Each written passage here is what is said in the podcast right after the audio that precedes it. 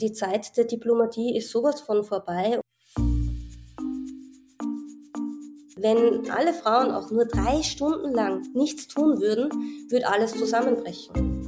Feminismus bedeutet für mich ein Bewusstsein für die Herrschaftsverhältnisse und innerhalb dieser Herrschaftsverhältnisse das Erkennen der Diskreditierung der Frau.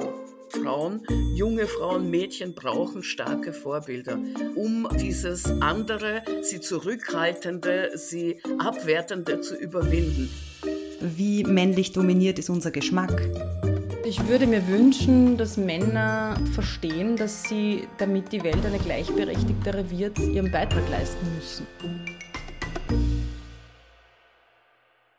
Hallo und herzlich willkommen bei Große Töchter. Schön, dass ihr wieder mit dabei seid, schön, dass ihr wieder eingeschalten habt. Der heutige Gast ist einer, der schon seit Beginn von Große Töchter auf meiner Liste steht und eine Frau, die ich immer schon interviewen wollte. Und jetzt habe ich es endlich gemacht. Wer das ist, das erfahrt ihr gleich, aber davor möchte ich noch meinen neuen SupporterInnen auf Steady danken. Danke Sabrina, Susanne, Elisabeth, nochmal Elisabeth, Brigitte, Hanna, Angelika, Mona und Claudia. Vielen lieben Dank euch. Äh, dank euch kann es große Töchter weitergeben. Und wenn ihr nach dem Hören dieser Folge euch denkt, hm, ich finde das eigentlich cool, was ich hier höre und ich finde eigentlich, dass das ähm, ein Podcast ist, den es noch ganz lange geben sollte, dann könnt ihr große Töchter auch supporten, indem ihr freiwillig für den Podcast zahlt.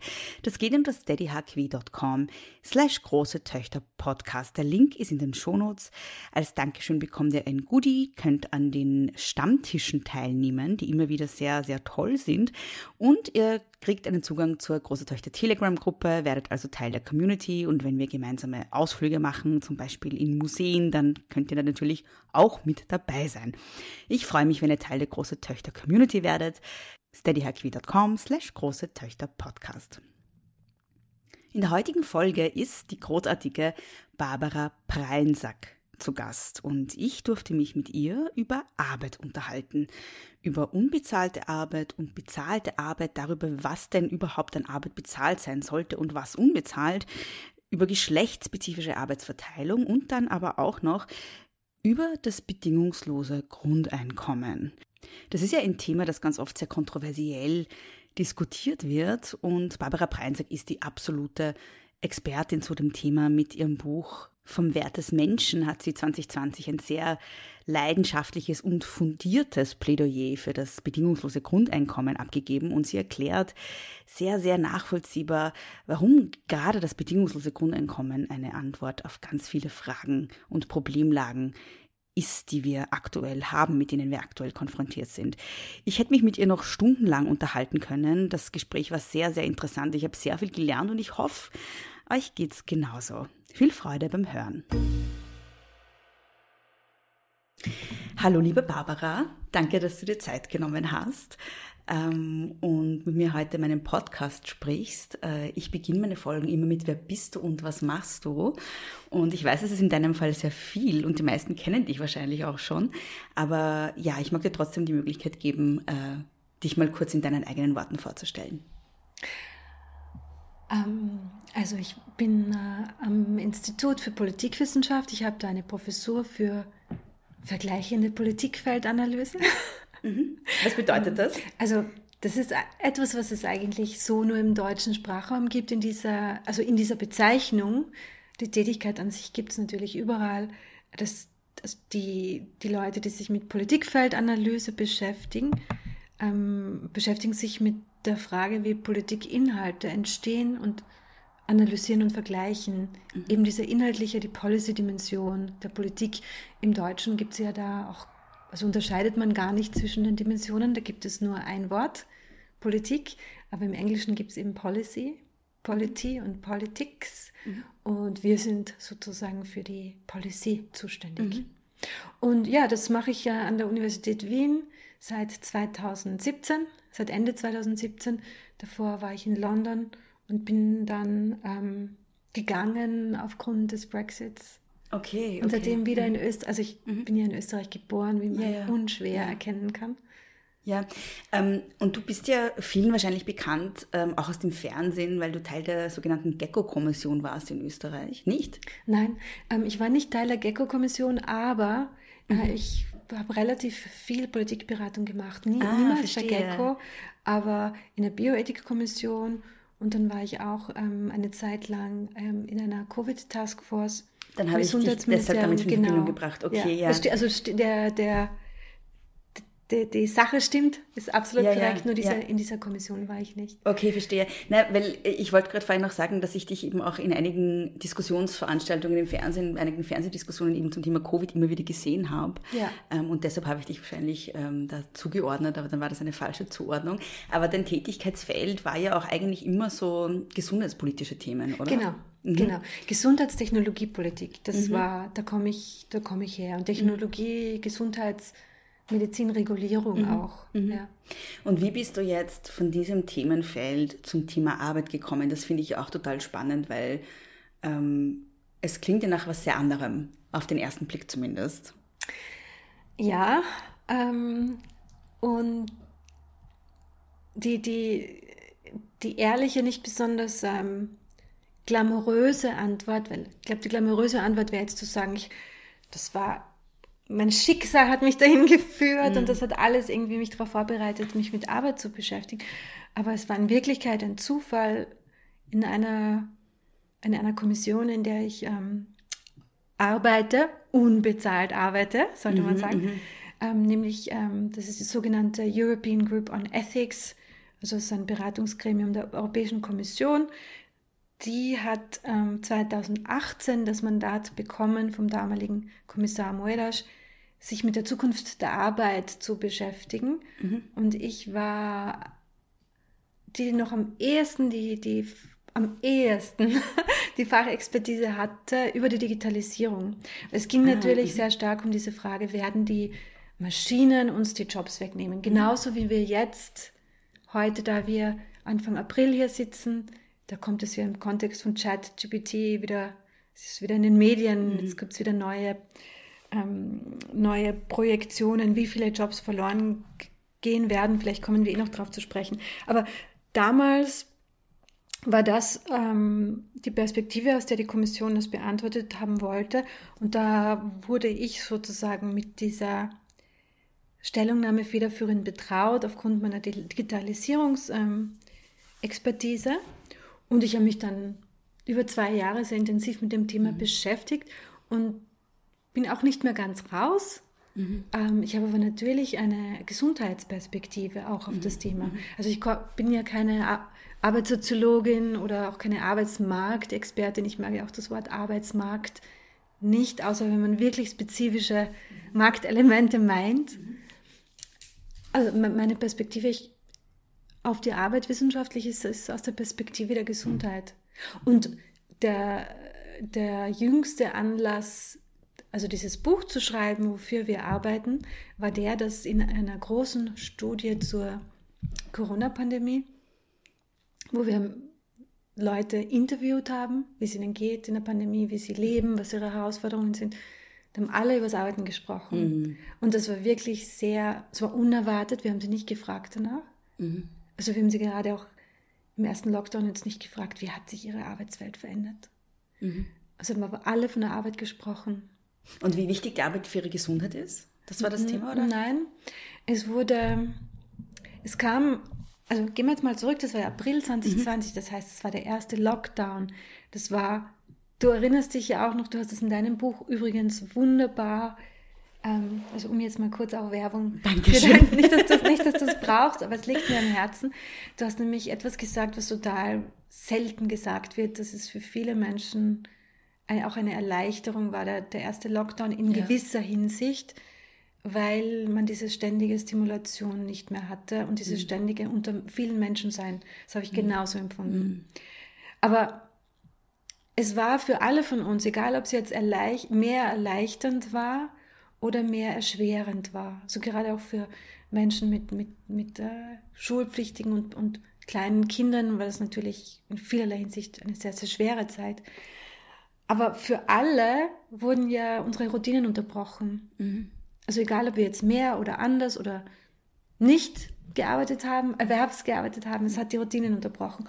Und das war sowas wie eine kollektive Nachdenkpause oder ein kollektives Nach äh, ein kollektiver Moment zum Nachdenken, mhm. wo sehr viele Leute uns im April 2020 schon gesagt haben, warum mache ich das eigentlich so? Ähm, eigentlich, also das war, es war, hat eine ganz breite Bandbreite abgedeckt von dieser Erwerbsarbeit, die ich habe, ich werde total schlecht bezahlt, ich werde wirklich ausgebeutet, warum mache ich das eigentlich?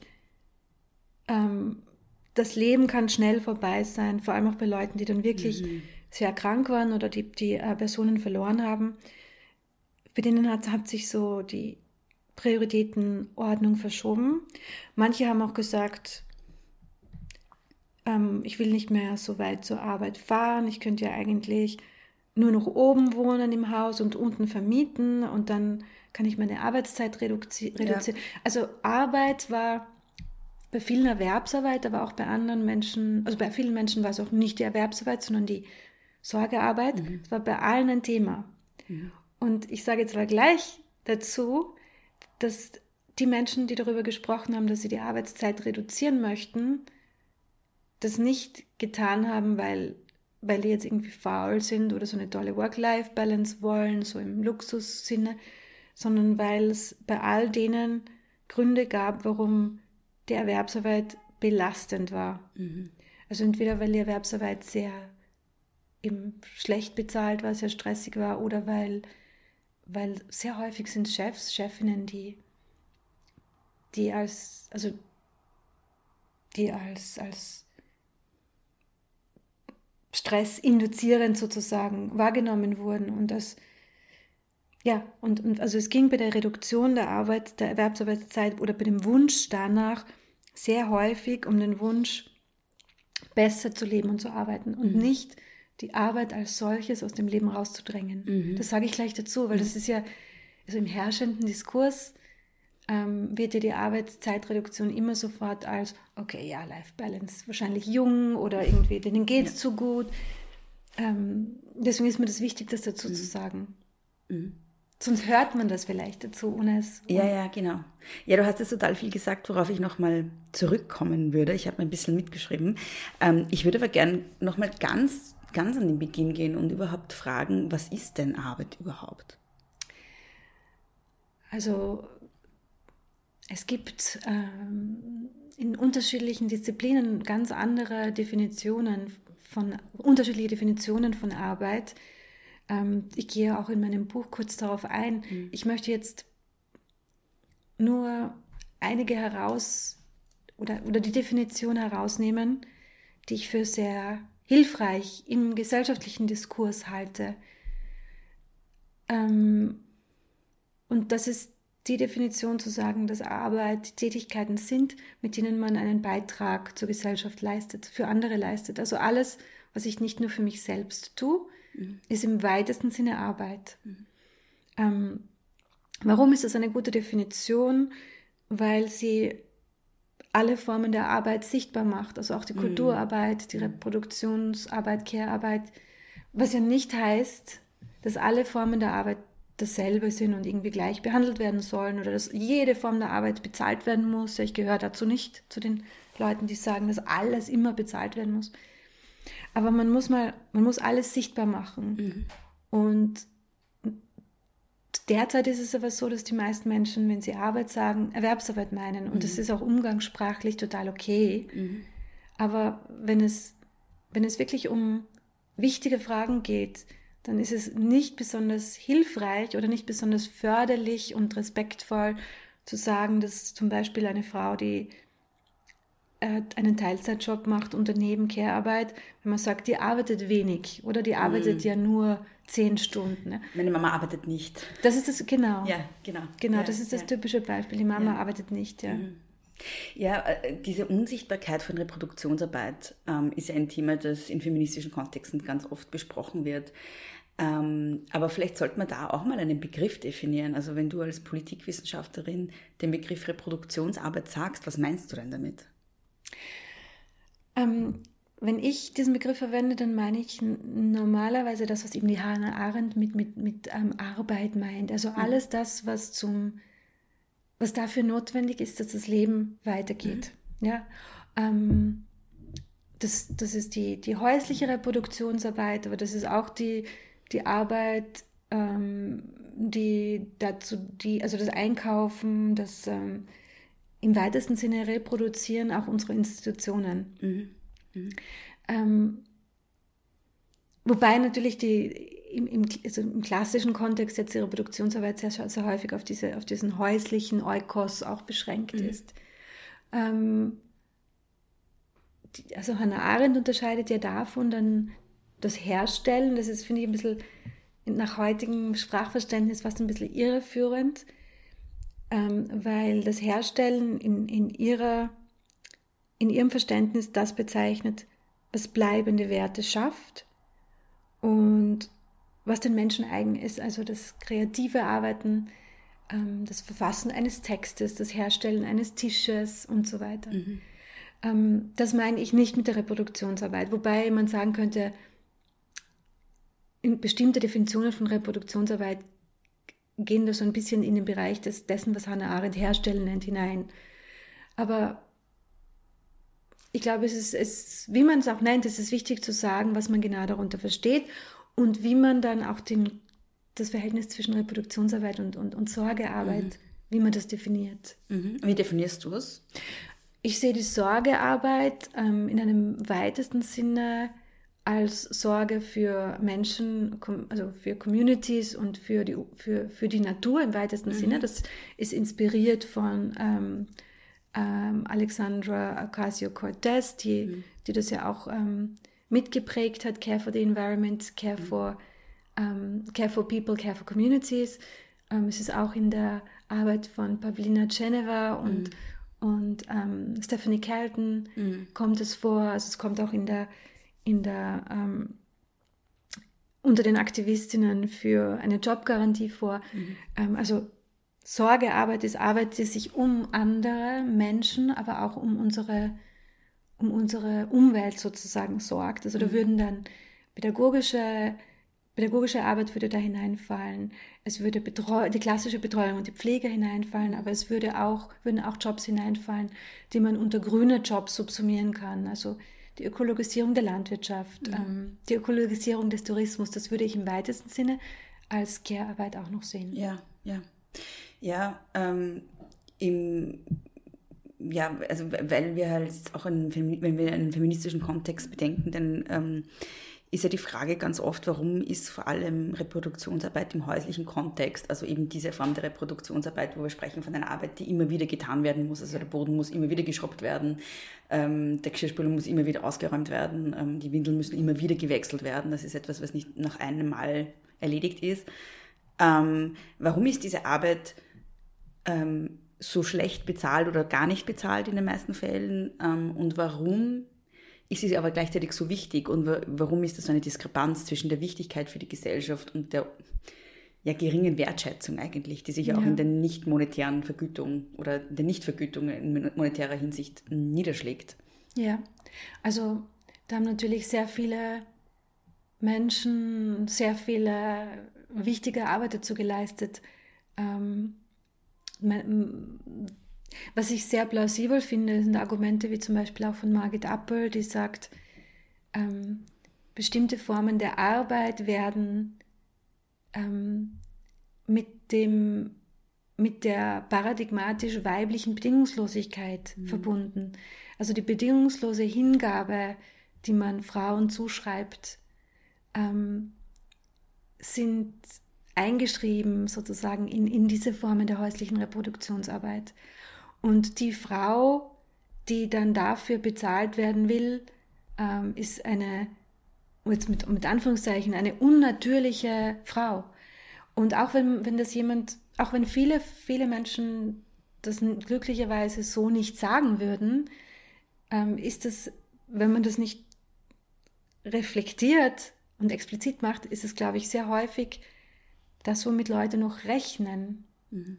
Also rechnen im doppelten Sinne, dass sie das einfach so sehen oder dass sie genau auch ähm, volkswirtschaftlich so es ist rechnen. Einkalkuliert es ist genau, einkalkuliert. Ja, ja. Und das ist ja, ich finde das Argument von Nancy Fraser in dem Kontext sehr, sehr interessant, dass sie sagt, hier führt sich unser Wirtschaftssystem ähm, ad absurdum, indem es einerseits die unbezahlte und unterbezahlte ähm, Reproduktionsarbeit voraussetzt, damit die bezahlte Erwerbsarbeit überhaupt möglich ist und das System überhaupt funktioniert, aber gleichzeitig die Räume dieser insbesondere unbezahlten Arbeit immer mehr zurückdrängt, mhm. weil ja die Leute immer mehr strampeln müssen und immer mehr Zeit damit verbringen, erwerbszuarbeiten, damit sie überhaupt überleben können. Ja.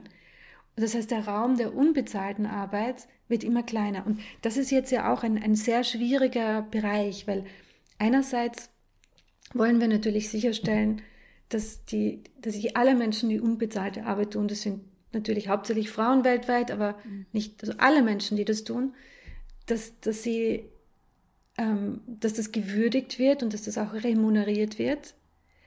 Ähm, Im weitesten Sinne, ich sage auch gleich was dazu, gleichzeitig ist unsere Gesellschaft reicher, wenn nicht alle Räume kommodifiziert sind und wenn nicht alles bezahlt sein muss. Ich glaube, das ist ein Dilemma, das man auch mal benennen muss. Ich habe da für mich persönlich einen, einen Ausweg, den ich aber jetzt nicht irgendwie ähm, irgendjemandem vorschreiben würde. Ich glaube, da muss sich jeder Mensch selbst überlegen, wie man damit umgeht. Und, und mein Umgang damit ist zu sagen, in einer idealen Welt sind alle abgesichert Mhm. Deshalb muss es ja auch diese bedingungslose Absicherung der Grundbedürfnisse mhm. geben. Mhm. Also alle Menschen müssen abgesichert sein. Alle Menschen sollen die Arbeit tun, Erwerbs- und andere Arbeit, die sie gerne tun und gut tun. Mhm. Und dann ist Platz für beides. Dann ist Platz für, für äh, lohnabhängige Erwerbsarbeit, aber auch Platz für anderes. Und ja, und, und wenn eben diese Kriterien erfüllt sind, dass man sich auch wirklich entscheidet dafür, wie viel wovon man tun, tun muss und tun kann, tun kann in diesem Fall, dann ähm, würde ja auch die Verteilung der unbezahlten Arbeit gerechter erfolgen. Mhm. Das heißt, du würdest jetzt auch nicht dafür plädieren, ähm, unbezahlte Arbeit zu Hause zu bezahlen? Ähm, nicht alle, nicht mhm. alle unbezahlte Arbeit. Ich glaube schon, dass wir einige Formen der heute unbezahlten äh, Betreuungsarbeit und auch Pflegearbeit ähm, in bezahlte Arbeit überführen sollten. Mhm. Aber Welche? nicht alle. Also dort, wo, wo Menschen unbezahlt äh, die Arbeit tun, die idealerweise eine, eine, eine professionelle Pflegerin, professioneller Pfleger tun würde. Also wenn's, wenn man besondere Fähigkeiten braucht, wenn man eine Ausbildung dafür braucht, wenn es ähm, einen großen Teil der eigenen Zeit in Anspruch mhm. nimmt, ähm, und auch wenn es darum geht, wirklich einen großen Teil seiner Zeit mit der Betreuung von Kindern zum Beispiel zu mhm. verbringen. Mhm. Ähm, was aber nicht heißt, dass dann jede Form dieser Arbeit immer bezahlt sein muss. Äh, und solange natürlich alle abgesichert sind. Was mhm. meine ich jetzt mit, mit diesen Zwischenräumen? Ich nenne es mhm. jetzt mal die Zwischenräume der unbezahlten Arbeit. Ich möchte nicht in einer Gesellschaft leben, in der die Oma jetzt bezahlt werden muss dafür, dass sie auf die Enkelkinder mhm. aufpasst man kann nur sagen, naja, das ist für sie eine Freude, aber das ist nicht immer eine Freude, das ist eh klar. Also wenn wir sagen, das ist eine schöne Arbeit, dann, dann treten wir genau wieder in diese Falle, dass wir sagen, naja, die macht sehr gern. Die Hingebungsfalle, ja. genau. Mhm. Also ich sage das aber trotzdem dazu, weil ich, weil ich schon würdigen möchte, dass Betreuung und Pflege viele erfüllende und positive Elemente hat. Ja. Das sagen die Pflegerinnen ja auch immer und die mhm. Betreuerinnen auch immer. Trotzdem, trotzdem ähm, sollte die Arbeit dort, wo sie wirklich einen großen Teil der eigenen, also der Zeit eines Menschen braucht, ähm, wo man Ausbildung, wo man Fähigkeiten dafür braucht, diese Arbeit sollte fair bezahlt werden. Mhm. Es muss dann Zwischenräume geben, wo, wo diese Arbeit auch unbezahlt stattfindet. Eben Beispiel Nachbarschaftshilfe, Beispiel der, Opa, der, der die Kinder, die Enkelkinder betreut. Ich glaube nicht, dass eine Gesellschaft schöner und besser wäre, wenn, diese, wenn alle diese Formen der Arbeit bezahlt würden, mhm. solange, und das ist natürlich immer die, die Grundvoraussetzung, solange alle diese Menschen ausgerechnet, ähm, also aus, jetzt kriege ich das Wort nicht mehr raus, solange alle diese Menschen ausreichend abgesichert sind. Mhm. Mhm. Das ist die Grundvoraussetzung ja. dafür. Ähm, das Thema Arbeit ist ja aktuell sehr in aller Munde, habe ich den Eindruck. Also ähm, auf mehreren Ebenen. Also es gibt einerseits, das hast du vorhin, glaube ich, angesprochen, diese ganze Frage mit, was wird AI in Zukunft bringen, werden sozusagen ähm, alle, vor allem auch viele kreativen Tätigkeiten von, von ähm, künstlicher Intelligenz übernommen, aber dann auch so Entwicklungen wie Quiet Quitting oder ähm, äh, die Debatte in Österreich rund um Teilzeitarbeit. Also da gab es ja den Vorstoß vom Arbeitsminister oder die Idee vom Arbeitsminister, das mehr oder weniger zu bestrafen, wenn Menschen Teilzeit arbeiten, indem man ihnen dann ähm, äh, bestimmte Sozialleistungen anteilig streicht. Ähm, aber auch so Fragen wie der Fachkräftemangel, von dem man überall gerade hört. Also Arbeit ist gerade irgendwie auch ein Krisenthema, habe ich den Eindruck. Und dein Buch beginnt ja, also das ähm, äh, beginnt mit dem Satz Work isn't working, ähm, den ich sehr spannend finde. Und da wollte ich dich fragen, was an unserer Arbeitswelt funktioniert denn deiner Einschätzung nach nicht oder nicht mehr? Also für für viele Menschen hat Work niemals geworkt. Ja, das ja. ist jetzt eine schreckliche, schreckliche Sprachkonstruktion. Aber für viele Menschen hat es in dem Sinn ja nie funktioniert, weil es für viele nicht ausgereicht hat, um gut zu leben, um, um, um die Erwerbsarbeit nicht als belastend zu empfinden. Wir wissen, dass ähm, die Erkrankungen aus der, also die in der Erwerbsarbeit resultieren, ja heute auch ein großer, ein, ein sehr, sehr großer Grund für Krankenstände, für, für ähm, Krankheiten sind. Mhm. Ähm, für einige hat es gut funktioniert natürlich. Ähm, idealerweise ist die Arbeit erfüllend ähm, und, und man, kann, man hat genug Geld, um das tun zu können, was einem wichtig ist im Leben. Ich betone das jetzt deshalb, weil wir trotz dieser Probleme für viele Menschen die Arbeit nicht als Krisenthema hatten. Mhm. Jetzt haben wir die Arbeit als Krisenthema, weil es einen Arbeitskräftemangel gibt und weil das plötzlich auch ein Problem für jene ist, die eine sehr starke Stimme in der Gesellschaft haben. Mhm. Ähm, nämlich für die für, für, für jene Arbeitgeber, die, ähm, die, denen es wirtschaftlich gut geht und die jetzt plötzlich zu wenig Arbeitskräfte haben und die sagen, wie komme ich dazu? Und ähm, Arbeitsminister oder Staat löse das. Mhm. Das sind interessant, interessanterweise häufig dieselben Menschen, die sagen, na, Mietpreisbremsen, das kann man nicht machen, man darf nicht in den Markt eingreifen. Ja, ja. Aber wenn es weniger Arbeitskräfte gibt, dann muss der Staat das natürlich schon lösen. Mhm. Also es ist interessant und es gibt ja in der Policy-Literatur auch viel Arbeit dazu, wie etwas zu einem Policy-Problem überhaupt wird mhm. und wie etwas zu einem gesellschaftlichen Problem wird. Also es spricht Bände, dass Arbeit jetzt ein Problemthema ist. Man muss dann Fairness halber schon sagen, wenn die Arbeitslosigkeit sehr hoch ist, ist es auch ein, ein, ein Problemthema. Ähm, aber dann ist es deshalb ein Problemthema, weil, es, weil, es, weil diese vielen Arbeitslosen dann dem Staat, ich mache jetzt immer so Gänsefüßchen im Kopf, dem Staat viel kosten. Ja? Mhm. Aber es ist schon eine sehr einseitige Perspektive. Und also wenn man sagt, Work isn't working, dann kann, muss man sagen, für viele arbeitende Menschen haben viele Aspekte des, der Arbeit davor schon nicht gut funktioniert. Und die, die Umfragen, die es heute gibt, die man heute auch durchführt, weil man ja verstehen will, was die Leute stört, damit sie in die Erwerbsarbeit, damit sie verstärkt in die Erwerbsarbeit gehen. Da sieht man Dinge, die eigentlich schon sehr lange da waren, die schon sehr lange im Argen lagen. Das sind zum Teil ähm, Arbeitsbedingungen, die Tätigkeiten, die an sich positiv sind, schrecklich machen, mhm. Weil es extrem stressig ist. Gastro ist ein klassisches Beispiel. Ja.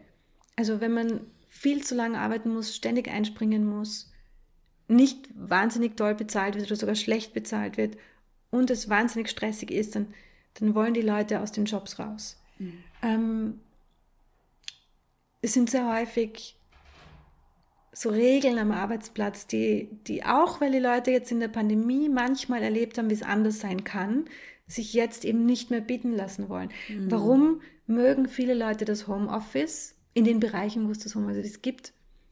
Nicht, weil die Wohnung so wahnsinnig, weil alle so in wahnsinnig großen, luxuriösen Wohnungen leben, sondern weil man beim Arbeiten zu Hause etwas mehr Kontrolle darüber hat, wann und wie man Dinge tut. Und weil das einem tiefen Bedürfnis der Menschen entspricht, mhm. im Rahmen des Möglichen selbst Kontrolle zu haben, selbst zu verstehen mhm. und selbst zu entscheiden, wann ich was mache. Mhm. Und diese Dinge haben schon länger nicht funktioniert. Andere Dinge haben sich natürlich durch die letzten Entwicklungen verstärkt oder sind neu als Probleme entstanden. Ähm, also dass jetzt gerade auch in, die, in den Branchen, in denen Arbeitskräfte abwandern, die, die noch verbleiben, noch mehr Stress haben ja. und dass es noch schlimmer ist, das ist jetzt natürlich neu. Und das, das ähm, erhöht auch schon nochmal den Druck. Mhm. Also da kann man sagen, da kommen wirklich auch kategorisch neue Probleme dazu. Mhm. Aber insgesamt würde ich sagen, die Dinge, die wir jetzt plötzlich ähm, himmelschreiend beklagen, das Fehlen der Kinderbetreuungsplätze und so weiter, das war ja vorher auch schon da. Ja, es, war, ja. es war nur vielen Menschen in diesem Land einfach, also vielen mächtigen Menschen im Land einfach egal. Ja, es war ein Problem derer, die eh nicht zu Wort kommen. Genau. Ja. genau. Ähm, Du sprichst in deinem Buch ja so ein bisschen drüber, zumindest ist das meine Interpretation, dass ähm, der Wunsch da ist, Arbeit ein bisschen, ich sage jetzt mal, wen, also weniger von außen strukturiert zu machen. Also du hast eben schon das Homeoffice angesprochen, wo man dann sich selber vielleicht auch ein bisschen die Zeit einteilen kann. Aber auch so insgesamt ähm, den Wunsch vieler Menschen, nicht äh, irgendwie im Büro Arbeitszeit absitzen zu müssen. Also den Wunsch, dass Arbeit sozusagen nicht nach Lebens, also dass nicht Lebenszeit vergolten wird, die man aufwendet, sondern mh, mm, ja ein Endprodukt oder, oder tatsächlich geleistete Arbeit. Ähm, da gibt es jetzt Vor- und Nachteile. Kannst du das vielleicht mal kurz ausführen? Ja. Ja, aber ich gehe trotzdem noch einen halben Schritt zurück ja, und sage, das ist total wichtig, was du jetzt ansprichst, weil man landläufig häufig sagt, na ja, klar, die Arbeit, die du oder ich tun, na klar kann die sinngebend sein, aber die ist halt sehr privilegiert, weil das ist mhm. irgendwie Kopfarbeit. Ähm, und wenn man jetzt äh, sehr häufig werden Reinigungskräfte genannt, das kann doch nicht sinnvoll sein. Das ist natürlich empirisch gesehen falsch. Natürlich, ja. Also wenn man versteht, warum man etwas tut, wenn man sieht, welchen Beitrag man leistet, kann fast jede Arbeit als sinnvoll ähm, erkannt werden. Mhm. Also das ist einmal das Erste. Und deswegen ist es wichtig, nicht in diese zweite Falle zu, zu, zu steigen und zu sagen, ja, sinnvolle Arbeit ist immer nur die Arbeit, für die man jetzt besser ausgebildet sein muss. Ähm, und das, der Wunsch nach dem Sinn ist ja auch etwas, das uns allen Menschen eigen ist. Wir, es ist so eine und ich finde in dem Kontext diesen Begriff der Moral Injury sehr, mm. sehr wichtig. Mm -hmm. Es ist für viele Menschen so eine moralische Verletzung, -hmm. ähm, dauerhaft Zeit absitzen zu müssen. Also ja. wenn das ab und zu mal ist, ist halt so. Mhm. Aber wenn man jetzt jeden Tag das Gefühl hat, dass man Zeit absitzt mhm. und dass es man leisten muss und will, schon geleistet hat und jetzt mhm. einfach nur auf die Uhr schaut. Ja. Das ist so eine Moral Injury, eine, eine moralische Verletzung, die, die auch dazu beiträgt, dass Leute dann diesen Job auch nicht mehr tun wollen. Mhm. Und nachdem jetzt, also wissend, dass für viele Menschen, für viele arbeitende Menschen das Homeoffice nie möglich war, aber für jene, für die es möglich war, die haben jetzt schon die Erfahrung, dass, wie sich das anfühlt, etwas mehr Kontrolle zu haben und dadurch steigt jetzt auch der Druck, eben Arbeit nicht mehr durch Absitzen in diesen, in diesen Branchen, wo das so ist, mhm. abzugelten. Das wäre sicher überlegenswert, das, mhm. das wäre sehr, sehr wichtig. Und es passiert ja in gewisser Weise dort, wo Homeoffice stattfindet, schon jetzt. Mhm. Mhm. Also die, die Leute sagen, heute ist das und das und das auf meiner To-Do-Liste, ich mache das jetzt. Und wenn ich ein bisschen früher fertig bin, mhm. schaue ich, dass mir da niemand draufkommt, ja, weil ich vielleicht offiziell bis 18 Uhr erreichbar sein muss. Aber dafür, wenn ich mal länger brauche, mache ich das. Das machen viele Leute auch. Die arbeiten dann halt länger und mhm. würden auch nicht auf die Idee kommen, das jetzt zu verrechnen. Mhm. Ähm, wo, wo diese, die Abgeltung nach Ergebnis schwierig ist, ist der prekarisierte Bereich. Mhm. Also mein Beispiel im Buch sind die Zustelldienste. Mhm. Wenn man jetzt ähm, einer Fahrradbotin sagt, sie ist jetzt für die, für die abgelieferten Pizzas, sie wird nur für die abgelieferten Pizzas bezahlt. Gibt sie ja bereits, ja, ja. aber dann, dann, dann trägt sie alle Risiken für Staus, für Unfälle, für viele, viele Dinge, die ähm, sie überhaupt nicht kontrollieren kann. Mhm. Äh, und das heißt, wie so häufig ist auch in der Arbeitswelt es so, dass sehr selten eine, ein Modell für alle, ja. für alle funktionieren kann. Aber dort, also gerade auch, wo es um, um, um, um geistiges Arbeiten mhm. geht, ähm, das wage ich äh, vorauszusagen, dass hier eine Veränderung der, der Arbeitseinheit, die mhm. abgegolten wird, kommen wird, mhm. verstärkt. Mhm. Und es hat ja schon begonnen, dieser Prozess. Ja. Ja, ähm, ich habe mir dann beim Lesen so gedacht, also bei mir kommt gleich so diese, diese äh, warnende Stimme, weil ich bin ja selber selbstständig. Ja. Und ähm, bin jetzt in einer sehr privilegierten Situation, insofern, als dass ich das mache, was mir Spaß macht. Ähm, ich weiß aber gleichzeitig auch, wie prekär das teilweise sein kann. Genau. Ähm, und wie wenig, also man ist halt nicht abgesichert sozusagen. Und ähm, da habe ich die Befürchtung, dass einfach noch mehr Arbeit dann im Journalismus, würde man sagen, auf die Freien ausgelagert wird. Ja. Ähm, das ist eine Tendenz, die man jetzt ja schon sieht auch, ja, dass ähm, es immer weniger Anstellungen gibt und immer mehr, die halt das quasi selbstständig als Freie machen, was davor Angestellte gemacht haben. Und das finde ich halt auch eine sehr schwierige Entwicklung. Ähm, aber wenn das so wäre, wie du sagst, dass man das quasi dann im Homeoffice macht, das ist ja was anderes, als wenn man dann überhaupt keine Absicherung hat. Ja. Genau, also das finde ich wichtig, dass du das dazu sagst, weil, weil wenn, wenn das Arbeitsverhältnis in Wirklichkeit so ist, also die Arbeitsbeziehung in Wirklichkeit so ist, dass man wirklich für jemanden etwas tut und nur diese Tätigkeiten selbstbestimmt durchführt, dann ist natürlich ein Angestelltenverhältnis das Richtige. Mhm. Ähm, wenn man völlig selbstständig entscheidet, wo, wo, was das Ziel der eigenen Aktivität ist und wie viel davon man macht und so weiter, dann, dann, dann macht man das wahrscheinlich ja, sinnvoll als selbstständige Person. Mhm. Ähm, aber es darf natürlich nicht, also diese Veränderung der Arbeitseinheit darf natürlich nicht ähm, einer weiteren Prekarisierung Vorschub leisten. Ja. Das ist ganz, ganz wichtig. Aber hier glaube ich auch, dass solange, solange der Arbeitskräftemangel andauert, die Leute in gewisser Weise auch mit ihren Füßen wählen können mhm. und dann sagen, das mache ich dann nicht mehr. Mhm. Ähm, deswegen ist es mir aber auch wichtig, dass, dass alle in ihren Grundbedürfnissen abgesichert mhm. sind, weil diese Freiheit, du sagst es, du sagst es genau richtig, ja, diese Freiheit hat man sonst nicht zu sagen, ich entscheide mich gegen eine Arbeitskonstruktion, die ausbeuterische Elemente hat. Ähm, diese Freiheit habe ich nicht, wenn ich mich um meine Grundbedürfnisse sorgen ja, muss. Ja, ja. Das ist der entscheidende Punkt, ja, glaube ich. Ja, ja. Ähm, das heißt, das bedingungslose Grundeinkommen ist ein bisschen ein Knackpunkt in allem, was wir da jetzt gerade besprechen. Ja. Ja. Ähm, wollen wir vielleicht gleich darauf zu sprechen kommen? Weil ich habe zwar noch einige andere Fragen zum Thema Arbeit, aber das kann man später dann auch noch anschließen. Dann würde ich jetzt gleich zum bedingungslosen Grundeinkommen kommen, tatsächlich. Ähm, vielleicht auch zu Beginn mal, was ist damit eigentlich gemeint? Also ich verwende jetzt immer weniger das Wort, weil es so ver verbrannt ist. Ich mache es jetzt trotzdem.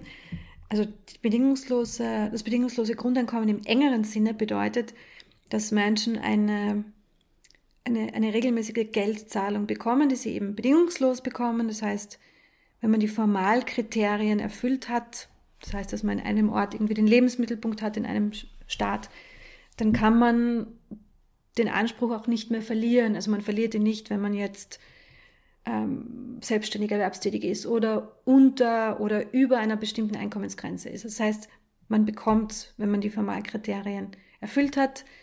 Das zweite Kriterium ist, alle bekommen es, die das Formalkriterium erfüllen, also alle Menschen in einem Land. Formalkriterium darf eigentlich nur sein, eine bestimmte Aufenthaltsdauer mhm. oder Lebensmittelpunkt. Also nicht Staatsbürgerschaft.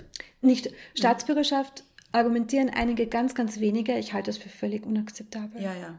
Es ist auch sehr schwer, eine Staatsbürgerschaft zu bekommen. Und viele Leute leben ja Jahrzehnte in einem Land und haben keine Staatsbürgerschaft. Genau. Nur zur Erklärung jetzt, ja. Genau. Ja. Also es wäre ideal, wenn es die rumänische 24-Stunden-Betreuerin bekäme, mhm. die im letzten Jahr als Durchrechnungszeitraum mehr als die Hälfte der Zeit hier war, aber die Touristin aus Shanghai nicht. Ja, so. klar, ja, macht Sinn. Ja. Mhm. Ähm, und, und aber, also ja, an die Staatsbürgerschaft kann es ethischerweise nicht geknüpft sein. Ähm, aber ich halte es für völlig legitim, natürlich eine bestimmte Aufenthaltsdauer und oder den Lebensmittelpunkt als Voraussetzung zu haben. Aber das ist eben keine Bedingung, das ist ein Formalkriterium. Wenn man das mhm. mal abgehakt hat, muss man keine Bedingungen mehr erfüllen. Das mhm. bedeutet die Bedingungslosigkeit. Also wir haben jetzt universell und bedingungslos mhm. besprochen. Mhm. Dann ähm, muss es existenzsichernd sein, also 100 mhm. Euro im Monat äh, ist kein bedingungsloses Grundeinkommen. Aus diesem Grund ist ja auch die Ausschüttung des Ölfonds in Alaska, kein bedingungsloses mhm. Grundeinkommen. Was wäre äh, das in Österreich? Also welche Summe wäre da, wär da existenzsichernd?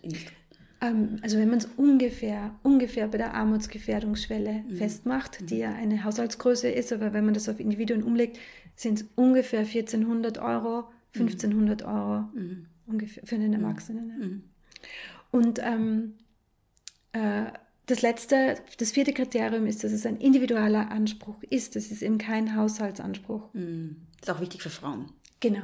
Mhm. Es ist wichtig für Frauen. Aber es hat auch Steuerungselemente. Mhm. Ähm, wenn, wenn, also weil es eine, ein individueller Anspruch ist, das argumentieren ja manche Menschen auch so. Der Helmut Barbe argumentiert das zum Beispiel so, der sagt, ähm, wenn sich vier Leute zusammentun, äh, können die sich mit ihrem bedingungslosen Grundeinkommen eine ganz andere Wohnung leisten, äh, als, wenn, als wenn alle diese vier Personen allein leben. Wir haben mhm. viele Single-Haushalte im Land. Ökologisch gesehen äh, ist das sicher, sind für unterschiedliche Formen des Zusammenlebens ähm, positiv zu bewerten. Mhm. Das heißt, hier gibt es auch einen Steuerungseffekt, den mhm. das hat, dass es ein mhm. individueller Anspruch ist. Aber das Wichtigste ist, wie du sagst, dieses emanzipatorische Element, dass sich ähm, Menschen aus unfreiwilligen Abhängigkeiten äh, befreien können mhm. und selbst, selbstbestimmt sein, sein können. Das ist die, diese Selbstbestimmung, nicht in einem libertären Sinne, mhm. sondern in einem relationalen Sinne, also in Anerkennung der Tatsache, dass wir alle in irgendeiner Weise mit anderen verbunden und von ihnen abhängig sind, mhm. aber in diesem, in diesem Möglichkeitsfeld eben trotzdem selbstbestimmt zu sein, das ist die wichtigste, der wichtigste Wert, der dem bedingungslosen Grundeinkommen ähm, unterliegt. Mhm. Warum hast du das Buch über das bedingungslose Grundeinkommen, äh, über den Wert des Menschen äh, benannt? Das finde ich einen so spannenden Titel nämlich. Ähm, also da bekommt der Credit der Verlag, das war nicht mhm. ich. Ah, okay. oh. ähm, ich kann zu meiner Verteidigung sagen, mhm. es hat mir gleich gefallen. Mhm. Aber aber es war tatsächlich ein, ein Vorschlag vom mhm. Brandstätter Verlag, mhm. äh, die, glaube ich, gesehen haben, dass es in dem Buch in, in dem Buch darum geht, dass, dass alle Menschen abgesichert sein müssen. Weil sie Menschen sind, ja. nicht weil sie irgendwas Besonderes leisten oder genau. weil sie irgendwelche Bedingungen erfüllen. Ja, genau. genau. Ja. Was aber eben keine Aushöhlung der Arbeitsgesellschaft bedeutet, ja. weil wenn wir eben Arbeit weit verstehen, dann ist es ja ein menschliches Bedürfnis mhm. zu arbeiten. Mhm. Ähm, ich würde gern, also ich komme dann gleich nochmal, Moment, ich muss mal kurz was anschreiben. das sagt so viele spannende Sachen und ähm, ich weiß dann oft nicht, wo ich anknüpfen soll. Aber ich würde gern nochmal kurz bei dem bedingungslosen Grundeinkommen an und für ja. sich bleiben, bevor wir dann noch sozusagen nochmal den Konnex zur Arbeit machen. Ähm, nämlich äh, bei der Frage, welche Modelle gibt es? Ich kriege in linken Kontexten ganz oft, ich bin auch eine sehr eine Befürworterin des bedingungslosen ich Grundeinkommens. Weiß, ja. Ähm, ich und ich kriege dann, oft den, äh, krieg dann oft einen auf den Deckel, weil mir gesagt wird, ja, das wird ja von ganz vielen, also es gibt ja ganz viele liberale Modelle aus Silicon Valley und keine Ahnung was, ja, ja. wo es dann eigentlich darum geht, den Sozialstaat auszuhöhlen. Da mhm. geht es auch darum, dass dann eben das bedingungslose Grundeinkommen, also dass, dass das sozusagen die Sozialleistungen des Sozialstaates ersetzen soll und deshalb ist es nicht solidarisch, für ein bedingungsloses Grundeinkommen zu sein. Was entgegnest du da oder beziehungsweise welche Modelle gibt es und welche Modelle findest du gut? Also da haben die Kritikerinnen absolut recht, dass es diese Modelle gibt. Ich war ja selbst keine Befürworterin sehr lange Zeit, ja, ja. Weil, weil man als Zeitungsleserin genau das hört. Ja, dann hört man vom Elon Musk und so weiter, der dann sagt, wir brauchen Grundeinkommen, damit das ähm, Kognitariat ähm, und damit die Leute, die durch die Automatisierung ihre Jobs verlieren, dann trotzdem weiter konsumieren können, ja, ja genau, sozusagen. Genau, und damit sich die Meute nicht erhebt. Mhm. Ähm, und das war, wie das ja auch der Andrew Yang, der, der Anwerber auf ja. das Präsidentschaftskandidaten auf die Präsidentschaftskandidatenrolle. Ja, stimmt, er war gar kein Kandidat, genau. das habe ich falsch gesagt. Ja. Also der, der, der hat es ja, der hat es auch explizit so gesagt. Er hat gesagt, ähm, also erstens, es darf auf keinen Fall Grundeinkommen heißen. Er hat dann Fokusgruppen durchgeführt und es wurde mhm. dann Freedom Freedom uh, Dividend genannt. Warum wurde es nicht Grundeinkommen? Warum darf es nicht Grundeinkommen heißen? Das ist ja viel zu. Es so sozialistisch genau. Genau, es muss frei, also in den USA muss Freiheit drinnen ja, stecken. Ja, ja. Aber ich habe das auch versucht mit meinen Studis dann mal durchzuführen mit so einer Ad-Hoc-Fokusgruppe, da kam dann Schnitzel Tausender raus. das wäre das, nicht das, wär das so. österreichische Modell, oder? das würde, würde ich jetzt nicht so nennen. Aber der Andrew Young hat das ja wirklich auch so gesagt. Also es wäre dann so gewesen, dass man sich hätte entscheiden müssen zwischen den ähm, anderen Sozialleistungen, mhm. also Ansprüche aus der Sozialversicherung hätte es nicht ersetzt, mhm.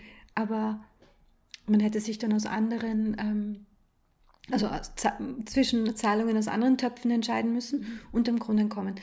Das ist aber, und ich habe da sehr viel Geduld mit Menschen, die, die einfach neu zu dem Thema kommen ähm, ich habe wenig Geduld mit Leuten, die diese Argumente immer wieder machen, einfach um das Thema Grundeinkommen totzuschießen, weil die sollten es eigentlich besser wissen. Es gibt nämlich im, in, der, in der Debatte in, in Deutschland, Österreich, in der Schweiz, werden diese Modelle ja gar nicht mehr diskutiert oder mhm. werden, wurden gar nie ernsthaft ja. diskutiert. Sondern was hier diskutiert wurde, sind im Haupt, sind in der Hauptsache zwei unterschiedliche Ansätze. Modelle gibt es mehrere, aber es ja, sind ja. zwei Hauptansätze die, das eine ist dieser Ansatz, der, den man auch vom Götz Werner kennt, Generation Grundeinkommen in Österreich. Das ist ein, ein Ansatz, der ähm, die Abgaben auf Arbeit abschaffen möchte. Das heißt keine Einkommenssteuer. Das ist das, das die wichtigste, der wichtigste Effekt davon, mhm. ja. Aber es würden ja auch die, die, die ähm, Dienstgeberanteile wegfallen. Ah, ja, stimmt. Ja, Aber das, das also für ja, die Personen, für die Bürgerinnen wäre das natürlich das Wichtigste. Es gibt keine Einkommensteuer mehr und dafür würde, würden äh, die Konsumsteuern, also konkret die Mehrwertsteuer, sehr stark erhöht und es würden vermögensbezogene Steuern eingeführt werden. Mhm. Ähm, dadurch kommen die auf einen relativ machbaren zusätzlichen Finanzierungsbedarf. Mhm. Ähm, das, der andere Ansatz das äh, Linzer Modell, äh, Paul Ettel, ähm, also viele, viele Menschen, die sich in Österreich dafür aussprechen, auch ähm, wäre ein Modell, äh, wäre ein Ansatz, das die Einkommenssteuern bestehen lässt, mhm. die Konsumsteuern nicht erhöht, aber den Spitzensteuersatz der Einkommenssteuer früher greifen lässt und vermögensbezogene Steuern einführt. Mhm. Das heißt, die vermögensbezogenen einführen die vermögensbezogenen Steuern, das haben alle. Das ist immer Teil des Konzepts. Genau, genau. Das ist, und wie wir wissen, ist das ja eh auch sogar in Österreich mehrheitsfähig. Mhm. mhm. Und zwar nicht nur unter denen, die profitieren würden, mhm. sondern unter denen auch, die zahlen würden, gibt es viele, die, die das möchten. Ähm, also Vermögenssteuern, das haben beide Ansätze gemeinsam. Ansonsten sind die Hauptunterschiede, der eine Ansatz macht das mehr über Konsumsteuern, also über Mehrwertsteuern und der andere Ansatz macht es mehr über Einkommenssteuern. Mhm. Und was aber bei beiden wichtig ist zu sagen, ist, dass beide Ansätze sagen, es ist wichtig, dass alle das Grundeinkommen bekommen, weil es unbürokratisch ist, mhm. weil man es nicht beantragen muss mhm. und weil es solidaritätsstiftend ist. Mhm. Weil es etwas ist, das alle bekommen. Das heißt, die Millionärin bekommt, die Mindestpensionistin bekommt. Also was mit den Pensionen passiert, das ist eh auch eine eigene Diskussion wert. Aber es kriegen alle, weil, weil der Staat, weil die Allgemeinheit bestimmten, bestimmte Dinge einfach allen gibt. Mhm. Man könnte, man sagt ja auch nicht nur, warum kriegt jetzt, warum kann die Millionärin ihre Kinder in die Schule schicken? Warum kann sie mit der U-Bahn fahren? Genau, genau. genau. Ja. Also bestimmte Dinge sollen alle kriegen, aber, oder und, müsste ich eigentlich sagen, zugleich müssen natürlich die, die das finanziell nicht brauchen, an anderer Stelle mehr beitragen, als sie es mhm. heute tun. Deshalb sehen beide Modelle, beide Ansätze die Einführung von vermögensbezogenen Steuern vor, äh, beziehungsweise Erhöhung mhm. und, ähm, und eben teilweise auch die ähm, Senkung der äh, Bemessungsgrundlage für den Spitzensteuersatz. Ja. Das, it was a mouthful. Mhm. also damit einfach die, die es finanziell nicht brauchen, das dann wieder abgeben. Ja, das ist jetzt als Modell nicht so neu, mhm. weil wir das ja auch schon haben. Wir haben ja, wir geben ja, wie wir jetzt gerade besprochen haben, wir geben ja heute schon bereits viele Dinge allen, stellen sie zu allen zur Verfügung und nehmen dafür von denen, die es nicht brauchen, an anderer Stelle mhm. wieder was zurück. Mhm. Ähm, nur, und das akzeptieren ja viele Leute, auch wenn es um die Schule geht, wenn es um Kulturangebote geht, wenn es um die Gesundheitsversicherung geht, ist natürlich jetzt nicht für alle gleich, aber da gibt es ja auch einen, einen, einen, Höchstbe einen Höchstbeitrag.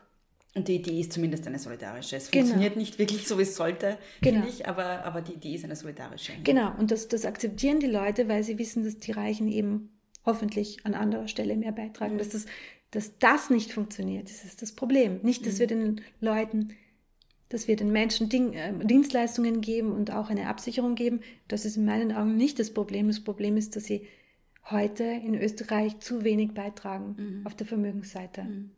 Du hast jetzt eigentlich, ohne dass ich sie gestellt habe, zwei Fragen äh, oder zwei Entgegnungen, die ich hatte, äh, schon beantwortet, weil das sind ja zwei Sachen, die ganz oft kommen von GegnerInnen oder von Leuten, die sich noch nicht sehr viel damit auseinandergesetzt haben. Das ist das eine ähm, ja, warum kriegt dann die Milliardärin, also eigentlich ist es meistens wahrscheinlich ein Milliardär, weil Milliardärinnen gibt es nicht so viele, aber warum kriegt der Milliardär denn genauso diese 1400 Euro wie die armutsbetroffene Alleinerziehende? Mhm. Das ist doch unfair. Also das ist ein Argument, das ganz oft kommt, das hast du eigentlich jetzt schon beantwortet. Und das Zweite ist ja, wie, wie das kann man sich nicht, also das kann sich das System nicht leisten, dass wir jedem 1400 Euro ähm, auszahlen und dann hast du in deinem Buch, also das wird dann sehr banal immer zusammengerechnet, wenn ich jetzt äh, die 1400 Euro mal 12 rechne und dann mal EinwohnerInnen in dem Land rechne, dann komme ich auf eine irre Summe. Ja? ja?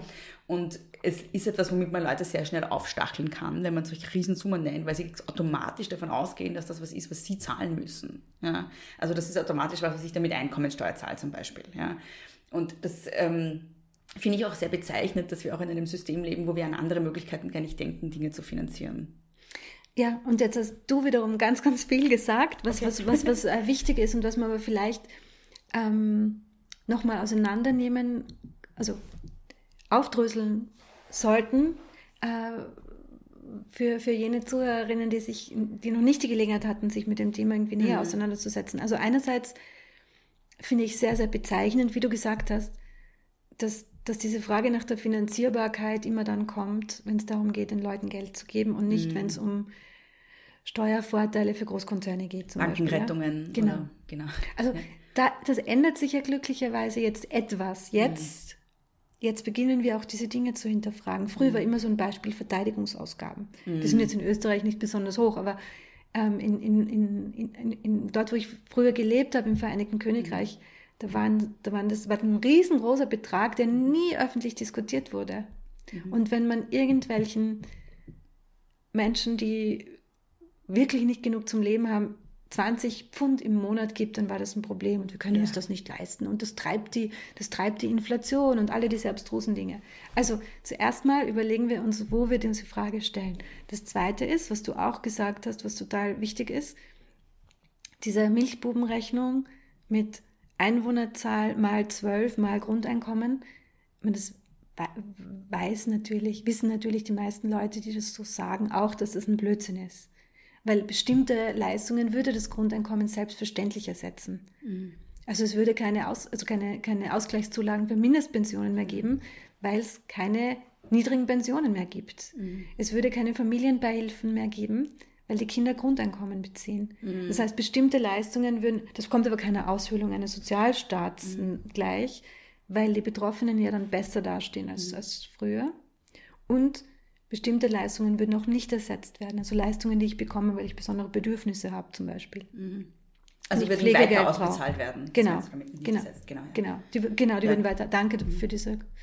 Es ist wichtig, das präzise zu mhm. sagen. Ähm, und der, der, der zusätzliche Finanzierungsbedarf ist für Österreich in den Berechnungen je nach Modell jetzt zwischen 15 und 35 Milliarden, ganz grob gesprochen. Das ist natürlich ein, ein, eine Menge Geld. Mhm. Ähm, da kann man jetzt noch dazu sagen, aber ähm, es ist weit davon entfernt von diesen 100 oder 150 Milliarden, die da sonst mhm. herumgeschmissen werden. Deswegen sage ich das jetzt. Mhm. Also 15 bis 35, ähm, da kann man jetzt noch, wenn man optimistisch ist, sagen, da kommen vielleicht noch Einsparungen dazu, weil gerade im Gesundheitssystem ist es zu erwarten, dass es Einsparungen gäbe, weil Menschen durch ein Grundeinkommen weniger krank werden, gesünder werden. Mhm. Das lässt sich allerdings schwer zu beziffern. Das finde ich, ich, ich, tut mir leid, dass ich da jetzt unterbreche, bitte, weil das ist mir halt auch so ein großes Anliegen ja. ähm, beim bedingungslosen Grundeinkommen, weil ich mich ja so mit, mit so stark mit psychischer Erkrankung und, und ähm, dem Gesundheitssystem auch auseinandergesetzt habe.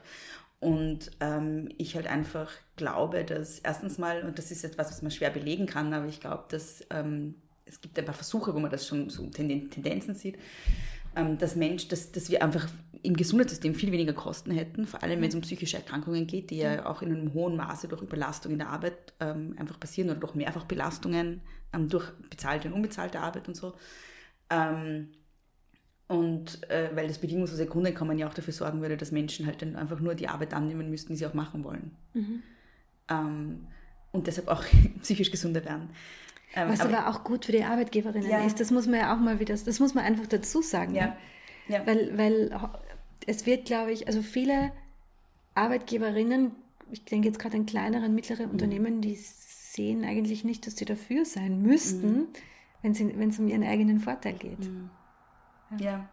Ja, ich glaube eben auch, dass es noch in einer zweiten, also dass es dann noch eine zweite Dimension gibt, nämlich dass Menschen mit einem bedingungslosen Grundeinkommen ähm, auch die Möglichkeit hätten, sich Zeit zu nehmen, um gesund zu werden. Das ja. finde ich ist auch so ein wesentlicher ja. Faktor, der oft nicht besprochen wird, weil ich habe halt auch schon viele Menschen kennengelernt mit chronischen psychischen Erkrankungen, ja. ähm, die einfach nicht keine andere Chance haben in dem gegenwärtigen System als zu verarmen, ja? Mhm. weil sie nicht arbeitsfähig sind, aber gleichzeitig ähm, ja, also entweder man, man, man schaut dann, dass man doch irgendwie arbeitet und, und, und wird noch kränker, ja, oder man arbeitet nicht und kümmert sich sozusagen um die Gesundheit, aber gleichzeitig wird man dann arm dabei, ja, weil ja. es halt keine Grundsicherung gibt. Ja. Und also ich finde, in zweifacher Weise ist es auch ein, ein wichtiges gesundheitspolitisches Thema. Ja. Das wollte ich nur einwerfen, aber du warst gerade dabei, darüber zu reden, welche Kosten eingespart werden würden durch das bedingungslose Ja, aber das ist total wichtig, dass du das sagst, weil, weil das, ich, bin bei den systemischen Effekten des Grundeinkommens immer sehr konservativ. Also ich gehöre jetzt nicht zu jenen, die sagen, ökologisch wäre das super und die Leute würden weniger konsumieren. Ich weiß es nicht. Mhm. Aber ich wage, ich wage eben zu sagen, dass es äh, in der, im Gesundheitssystem sicher Einsparungen gäbe. Wenn man jetzt mal, also wenn das ethische Argument nicht ausreicht, mhm. dann dann ist es sehr, sehr, sehr plausibel mhm. zu sagen, dass es auch in der, in der Hinsicht sparen würde, nämlich auch längerfristig sparen würde. Mhm.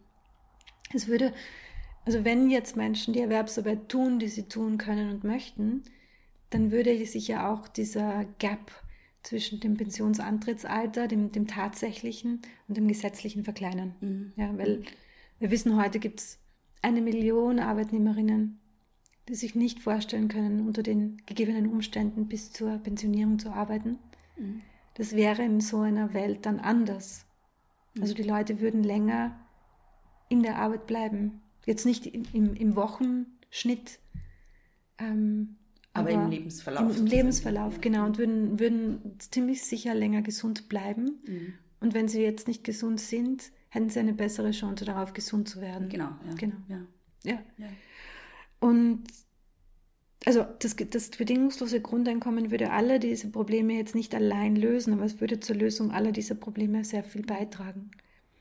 Und um jetzt das Finanzierungsthema abzuschließen, ähm, der zusätzliche Finanzierungsbedarf würde oder die, die, die, ähm, das Problem des zusätzlichen Finanzierungsbedarfs würde auch dadurch abgeschwächt, dass ja, weil so ein solidarisches Grundeinkommen de facto eine Umverteilung von oben nach unten wäre und Menschen mit geringerem Einkommen dieses Einkommen dann auch fair konsumieren, mhm. würde das auch zur realen Wirtschaft was beitragen. Mhm. Das heißt, das würde dann, dieses Geld, das in den Umlauf kommt, würde zum großen Teil nicht in Finanzprodukten enden, mhm. ja. sondern würde, würde tatsächlich auch in die reale Wirtschaft gehen und würde insofern, also das ist auch ein Argument, das man ins Treffen führen muss, wenn, wenn man Sorgen hat um die Inflation zum mhm. Beispiel. Mhm.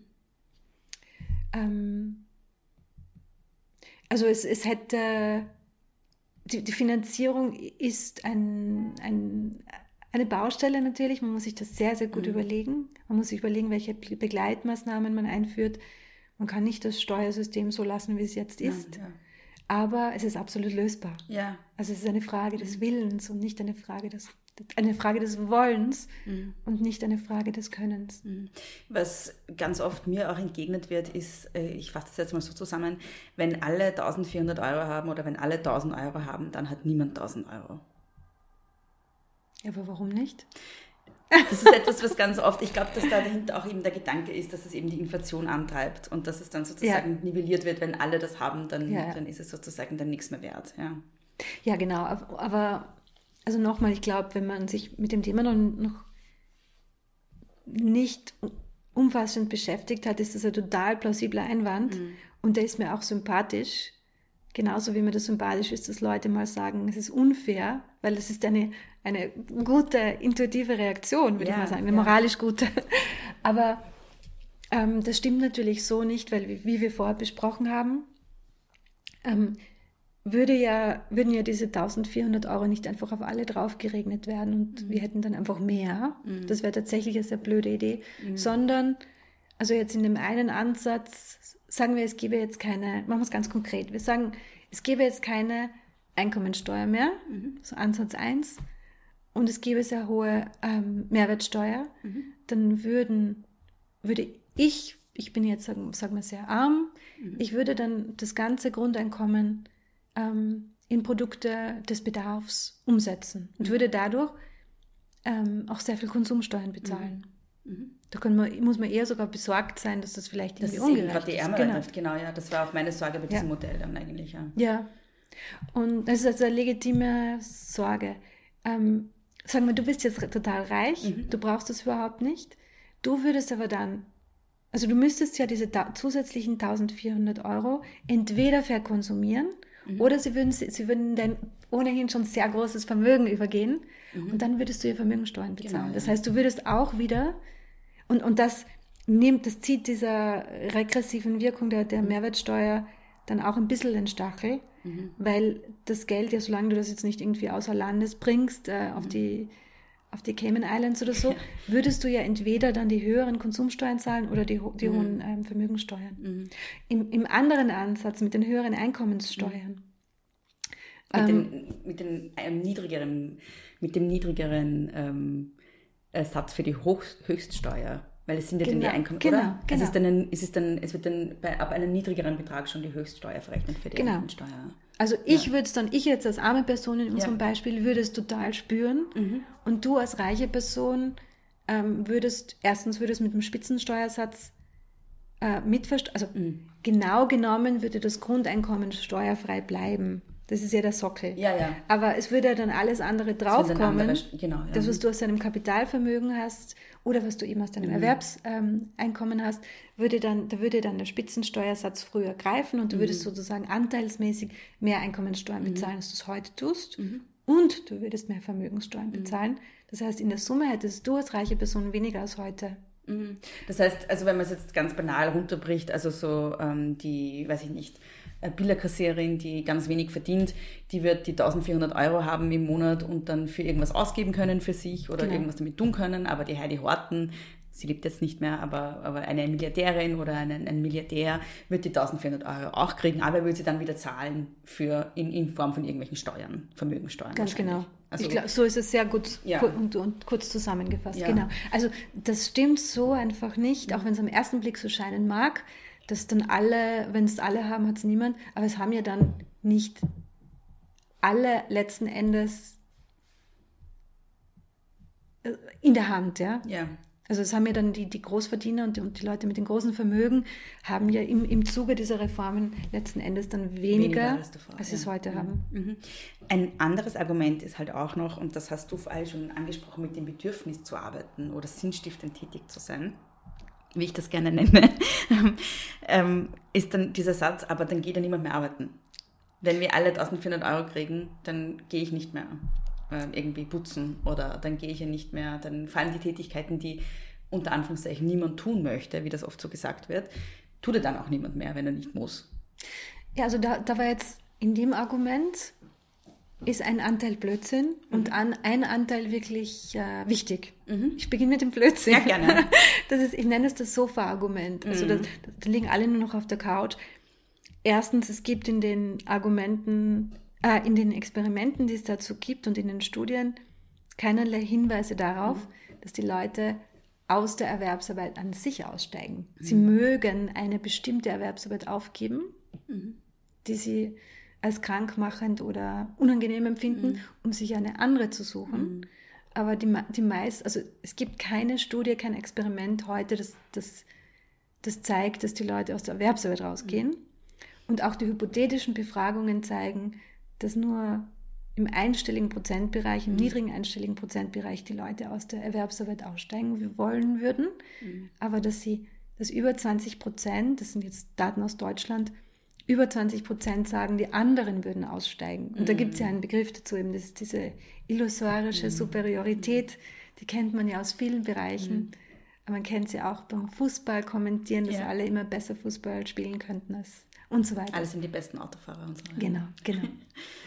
ähm, also das ist der Anteil Blödsinn. Es entbehrt einer empirischen Grundlage, dass, dass die Menschen jetzt alle aus der Erwerbsarbeit rausgehen.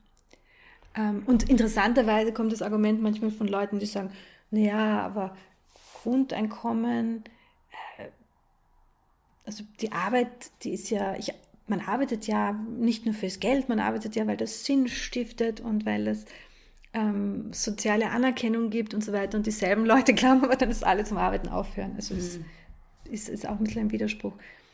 Aber man könnte vielleicht sogar auch an die ZuhörerInnen ein Gedankenexperiment irgendwie vorschlagen, nämlich was, was würdet ihr tun, wenn ihr 1400 Euro kriegen würdet im Monat? Was würdet ihr dann arbeiten? Würdet ihr dann arbeiten? Das ist das, was, mich- was ich mir schon ganz oft gedacht habe. Was würde ich tun, wenn mir jemand einfach so 1400 Euro geben würde? Was würdest du tun? Ähm, ich glaube tatsächlich, dass ich das tun würde, was ich jetzt tue. Deshalb sage ich ja, meine Situation ist eine sehr privilegierte, weil ich das tue, was ich tun will. Ich würde vielleicht weniger tun. Ähm, Nicht so über meine Grenze hinausgehen beim Arbeiten, weil ich halt, Ja. also ich habe das habe ich auch schon angesprochen, als Selbstständig ist es halt sehr prekär und man kann sich nicht leisten, irgendwie Aufträge nicht anzunehmen. Ja. Ähm, aber ich glaube, dann würde ich halt öfter sagen Nein und würde öfter mal eine Pause machen. Aber sonst würde ich, glaube ich, das Gleiche machen, wie ich jetzt mache. Ja. Ich glaube, viele sagen, geben so eine Antwort. ja. Und also kürzer zu arbeiten, vielleicht kommen wir darauf eh noch zu sprechen, aber das ist ein Wunsch von vielen. Aber ich wollte jetzt nur noch, bevor wir weitergehen, Der Teil, der kein Blödsinn der ist. Teil, der kein Blödsinn ist. Also die, wer macht dann die Arbeit, die niemand tun will? Und da gibt es zwei grundsätzlich unterschiedliche ähm, Konfigurationen. Nämlich eins, die Arbeit, die an sich eigentlich von den meisten Menschen als positiv erfahren würde, aber die Umstände sind schwierig. Mhm. Pflege zum Beispiel. Genau, Mhm. genau, aber auch Gastro. Mhm, mhm.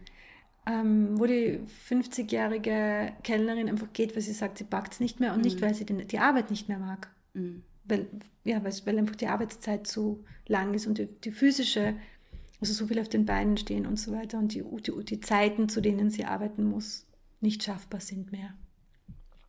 Und dann gibt es jene Arbeit, die an sich schrecklich ist, ja. Also die unter schwierigen Bedingungen Ölkessel reinigen oder Mhm.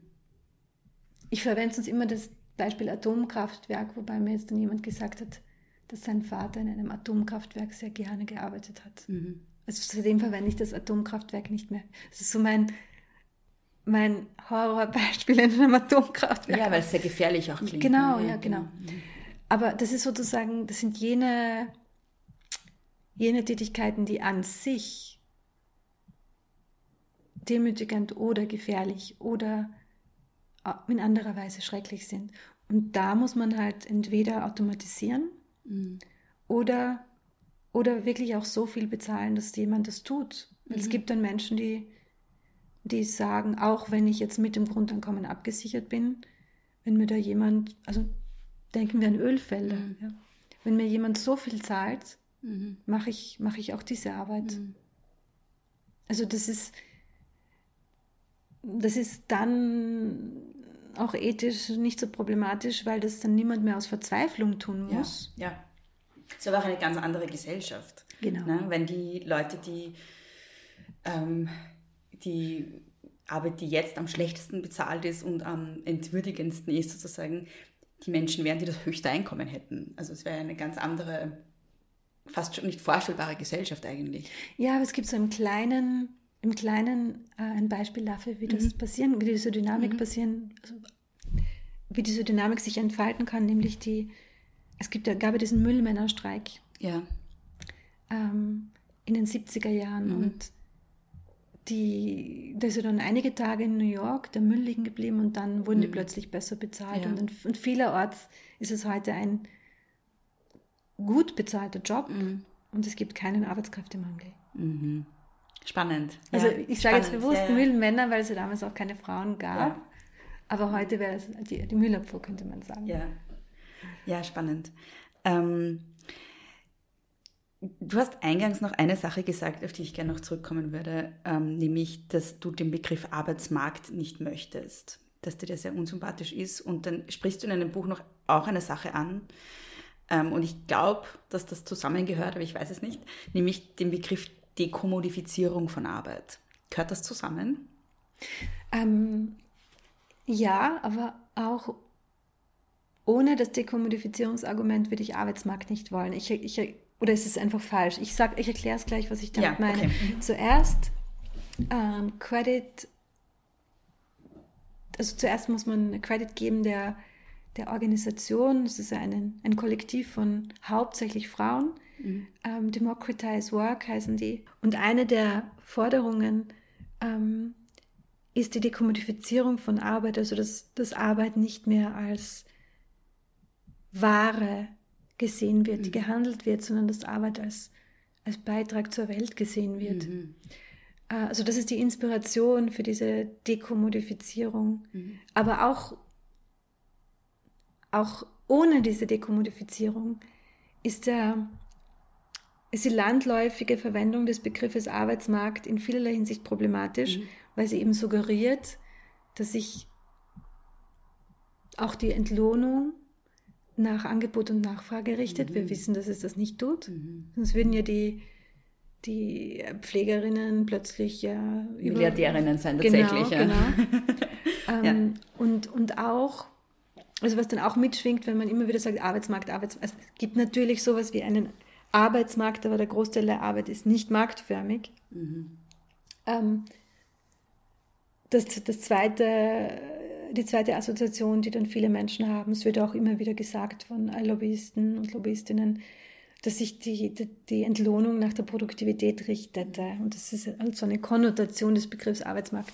Und das ist natürlich auch ein Blödsinn, weil, also wenn das so wäre, dann wären ja die Reallöhne in den letzten Jahrzehnten parallel zu den Produktivitätsgewinnen gestiegen. Und da könnte man auch sagen, na ja, gut, aber die Produktivitätsgewinne kommen aufgrund der Technologisierung, der, nicht weil jetzt äh, wir alle so viel fleißiger arbeiten. Dann kann man auch drauf sagen, das stimmt eigentlich so nicht, weil die Arbeit hat sich auch intensiviert. Es ist nicht nur die Technologie. Also ein Vollzeitjob in vielen Branchen enthält heute viel mehr Arbeit, als es noch vor fünf oder vor zehn Jahren der Fall war. Was ein wichtiges Argument für die Arbeitszeitverkürzung ist, nicht? Genau, genau, absolut. Und, und außerdem muss man dann ja auch sagen, wo kommt denn die Technologie her? Die ist ja auch nicht vom Himmel gefallen. Also die kommt ja von letzten Endes von uns allen, die die, die, äh, die, die Technologieentwicklerinnen ausbilden, ähm, die die Care-Arbeit für sie geleistet haben als Kinder, ähm, die die öffentlichen Infrastrukturen finanzieren und so weiter und so weiter. Und natürlich auch kommt es von den von, von der äh, Kreativität von Einzelpersonen und, und, und den Investitionen von Firmen, aber die sitzen ja auf dem Fundament einer Gesellschaft, die sie möglich machen. Und insofern ist das auch kein Grund, die Produktivitätsgewinne, die aus, der Technolo die aus dem Technologieeinsatz entstehen, nicht zu verteilen. Und wir sehen hier das Gleiche jetzt wieder. Jetzt gibt schon wieder diese Voraussagen, dass äh, generative künstliche Intelligenz, also ChatGPT, wird jetzt so und so viele Millionen Jobs kosten. Ja. Also erstens, das haben wir alle schon gehört, das tritt nicht so ein. Das bedeutet nur, dass die Leute, die dann zum Teil arbeiten taten, die jetzt durch die KI ersetzt wird, dann einfach andere Arbeit tun werden. Äh, natürlich wird es auch zum Teil einige Jobs kosten, aber es wird auch neue Jobs schaffen. Ja. Äh, allein die Jobs, die es brauchen wird, um ähm, Fake von echt zu unterscheiden, Mhm. im Gerichtsbereich, im Journalismus. Alltag, im Journalismus, ja, genau. ja. Also es wird da auch wieder neue Jobs geben. Und das Hauptproblem ist ja, dass die Produktivitätsgewinne auch hier nicht, nicht, nicht geteilt werden. Mhm. Also die, die Debatte geht schon wieder völlig in die falsche Richtung Ja. hier. Ja, ich hätte noch total viele Fragen an dich, ähm, aber wir sind schon sehr am Ende unserer Zeit und ich werde jetzt noch eine Frage stellen, die meine Hörerin Karina gestellt hat. Ähm, es gibt ja immer die Möglichkeit für so Steady-Supporterinnen von meinem Podcast auch Fragen zu stellen und ein paar Fragen haben wir eh schon beantwortet, aber eine möchte ich dir noch stellen und zwar, wie schätzt du die Zukunft des Wirtschaftssystems und des Kapitalismus ein? Wo bewegen wir uns hin? Welche menschenfreundlicheren Alternativen oder Varianten davon gibt es, die in naher Zukunft tatsächlich umsetzbar sind? Eine große Frage. Also ich gehe jetzt da, das kann niemand sehen, aber ich gehe jetzt da zu meinem anderen Tisch Ja. und zeige dieses schöne Buch, Buch das den unglücklichen Titel hat, The Pandemic Within. Ja. Ähm, also die Pandemie in uns, wo, wo mein Mitautor Henrik Warner und ich argumentieren, dass, ähm, dass wir jetzt die Pandemie, also zu dem Zeitpunkt gab's die, war die Pandemie besonders akut, zum Anlass nehmen müssten, eben eine bessere Gesellschaft zu bauen. Und wir behaupten nicht zu wissen, wie die aussieht, aber es ist, also wir, wir, wir haben einige Elemente, die so eine bessere Gesellschaft unbedingt braucht eben starke öffentliche Infrastrukturen, ähm, eine Entkoppelung von Arbeit und Einkommen für Menschen, also eine nicht völlige, aber doch stärkere Entkopplung, ähm, eine Nachhaltigkeitswende. Ähm, wir glauben auch, dass die Art, wie wir arbeiten, so ein Schlüssel sein kann, an all den anderen Rädchen zu drehen. Ähm, und natürlich kann es keine Gesellschaft sein, die von, also von der Ausbeutung der Menschen und der Umwelt lebt, ja, so cheesy das jetzt klingt. Also Ja. das, das kann es einfach nicht sein. Das hat uns ja in diesen Schlamassel gebracht. Und die Hoffnung, die ich jetzt habe, ist, dass gerade auch weil Arbeitnehmerinnen mehr, mehr Gestaltungsmacht haben und ein bisschen mehr Stimme bekommen. Und mit Arbeitnehmerinnen meine ich jetzt, ich sollte vielleicht sagen, arbeitende Menschen, ja, weil Ja. die, die Trennlinie verläuft ja nicht zwischen den großen Kapitalisten und allen ausgebeuteten Arbeitnehmerinnen, sondern die verläuft zwischen denen, die, die arbeiten und, und, und, und auch sich also manchmal wenig Verhandlungsmacht haben und jenen, die sehr viel haben. Ja, Wobei die Begriffe Arbeitgeber und Arbeitnehmer an und für sich schon interessant sind, finde ich, weil es Absolut, ja eigentlich ja. umgekehrt ist. Also Genau, genau. Wenn ich Arbeitnehmerin bin, bin ich ja die, die Arbeit gibt eigentlich, ne? oder Lebenszeit zur Verfügung stellt. So. genau. Ich glaube, Ja. wir, soll, wir sollten jetzt beschließen, dass wir überhaupt diese Begriffe Ja. abschaffen, so wie den Arbeitsmarkt. Okay, ja. Also wir sagen ab jetzt, wie sagen wir? Einfach nur umdrehen ist, glaube ich, zu verwirrend. Ja, voll, das kennt sich niemand mehr aus. Ja, ich würde, glaube ich, Arbeitende sagen oder arbeitende Menschen oder ArbeiterInnen. Und für die, die jetzt als Arbeitgeber bezeichnet werden, das, ist eine gut, das weiß ich nicht. Was würdest du sagen? Ich glaube, wir müssten eine Bezeichnung haben, die eben die, die Ein-Personen-Unternehmen und die Scheinselbstständigen und alle die, die's- denen auch nicht auf die Butterseite gefallen sind, mit In den, Im Begriff der ArbeiterInnen. Genau. Nimmt, ja. Und, und der CEO, der formal ein Angestellter ist, der muss jetzt da nicht unbedingt dabei das sein. stimmt, ja. Okay, vielleicht sollten wir, sollten wir nach, nach Ideen fragen. Aber das, Ja, ist, ja. das ist natürlich eine total interessante terminologische Entscheidung, dass wir heute alle davon ausgehen, dass die Arbeitgeber die sind, die eigentlich die Arbeit nehmen. Es ist ja auch eine, es markiert ja auch eine Hierarchie, finde ich. Also ich Ja. glaube, es ist nicht zufällig so. Weil, weil wir eigentlich, weil der Begriff ja eigentlich bedeutet Arbeitsplatzgeber. Ja? Also dann würde es ja Sinn machen. Ich bin die Arbeitsplatznehmerin und die Arbeitsplatzgeberin gibt mir den Arbeitsplatz. Aber die Arbeit, so wie du richtig sagst, gebe ja ich. Aber um nochmal auf die Frage zurückzukommen, also es muss eine Gesellschaft sein, die nicht von der Ausbeutung der in deiner äh, viel besseren Wortwahl der arbeitenden Menschen und der Natur, äh, die nicht von dieser Ausbeutung lebt. Dann vielen lieben Dank, Barbara. Du hast jetzt nochmal kurz die Möglichkeit, den Leuten deine, also die, die Bücher zu bewerben. also, also danke dafür. Ähm, und, und, den Leuten zu sagen, wo sie, wo sie dich im Internet finden, auch, das ist immer ganz wichtig. Wo sie auf Folgen klicken können und so. Ähm, ich bin da sehr schlecht organisiert. Aber es gibt im, im, im also auf meiner Webseite mhm. an der Uni Wien mhm. gibt äh, die, die Bücher sind dort alle aufgelistet. Mhm. Ähm, bezüglich meiner zwei Bücher, die auf Deutsch erschienen mhm. sind, findet man mich auch im Brandstätter Verlag auf der Webseite. Und die Bücher heißen Wofür wir arbeiten. Das ist ähm, in diesem Jahr erschienen im Februar. Und mein Buch zum bedingungslosen Grundeinkommen heißt Vom Wert des Menschen und ist 2020 erschienen. Natürlich noch brandaktuell, mhm. immer noch. Und ähm, wer sich für die Vision einer nicht ausbeuterischen und ausbeutenden Zukunftsgesellschaft ähm, interessiert. Dieses Buch ist äh, bei Bristol University Press erschienen und heißt The Pandemic Within, also die Pandemie in uns. Ähm, dann ja. vielen lieben Dank dir. Danke ich werde das auch alles verlinken dann. Danke dir. Danke dir. Vielen lieben Dank, Barbara, für dieses sehr, sehr interessante Gespräch und danke an euch fürs Zuhören. Barbara Preinsack findet ihr auf Instagram und auf Twitter. Ich verlinke beides in den Shownotes. Ich verlinke auch äh, die Homepage der Uni Wien, wo ihr diverse Infos findet zu ihrer Lehre, zu ihrer Forschung und auch Möglichkeiten, sie zu kontaktieren. Die beiden Bücher, wofür wir arbeiten und vom Wert des Menschen, sind 2020 und 2023 im Brandstätter Verlag erschienen und The Pandemic Within ist 2021 bei Bristol University Press erschienen. Ich kann euch sehr, sehr empfehlen, die Bücher zu lesen. Ich verlinke sie ebenso in den Shownotes. Große Töchter findet ihr unter großetöchter-podcast.at. Dort könnt ihr den Podcast hören. Ihr könnt ihn auch überall dort hören, wo es Podcasts gibt. Spotify, Apple Podcast, Google Podcast, in jeder Podcast-App eures Vertrauens. Und dort könnt ihr auch, wenn ihr kurz zwei Sekunden Zeit habt, den Podcast bewerten. Und ich würde mich natürlich sehr über fünf Sterne freuen und vielleicht über ein paar nette Worte dazu. Das hilft sehr, sehr viel und kostet gar nichts. Also, wenn ihr kurz zwei Sekunden Zeit habt, freut mich das sehr. Ihr könnt Große Töchter auch finden auf Instagram, Große Töchter Pod. Da seht ihr auch die wunderbaren Illustrationen der großartigen Silke Müller, die auch die Porträtillustration für diese Folge hier gemacht hat, die ihr im ja, Folgenbild, im Titelbild seht. Mich findet ihr auf Twitter und Instagram at Frau Frasel. Dort könnt ihr mir natürlich auch jederzeit folgen. Und wenn ihr mir was mitteilen wollt, dann am besten an großetöchterpodcast at gmail.com.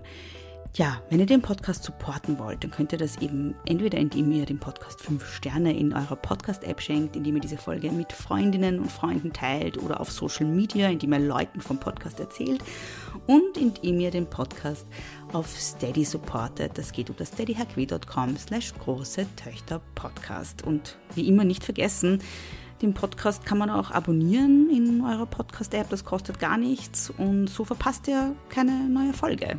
Und die nächste Folge kommt in zwei Wochen. Bis dahin, nicht kleinkriegen lassen.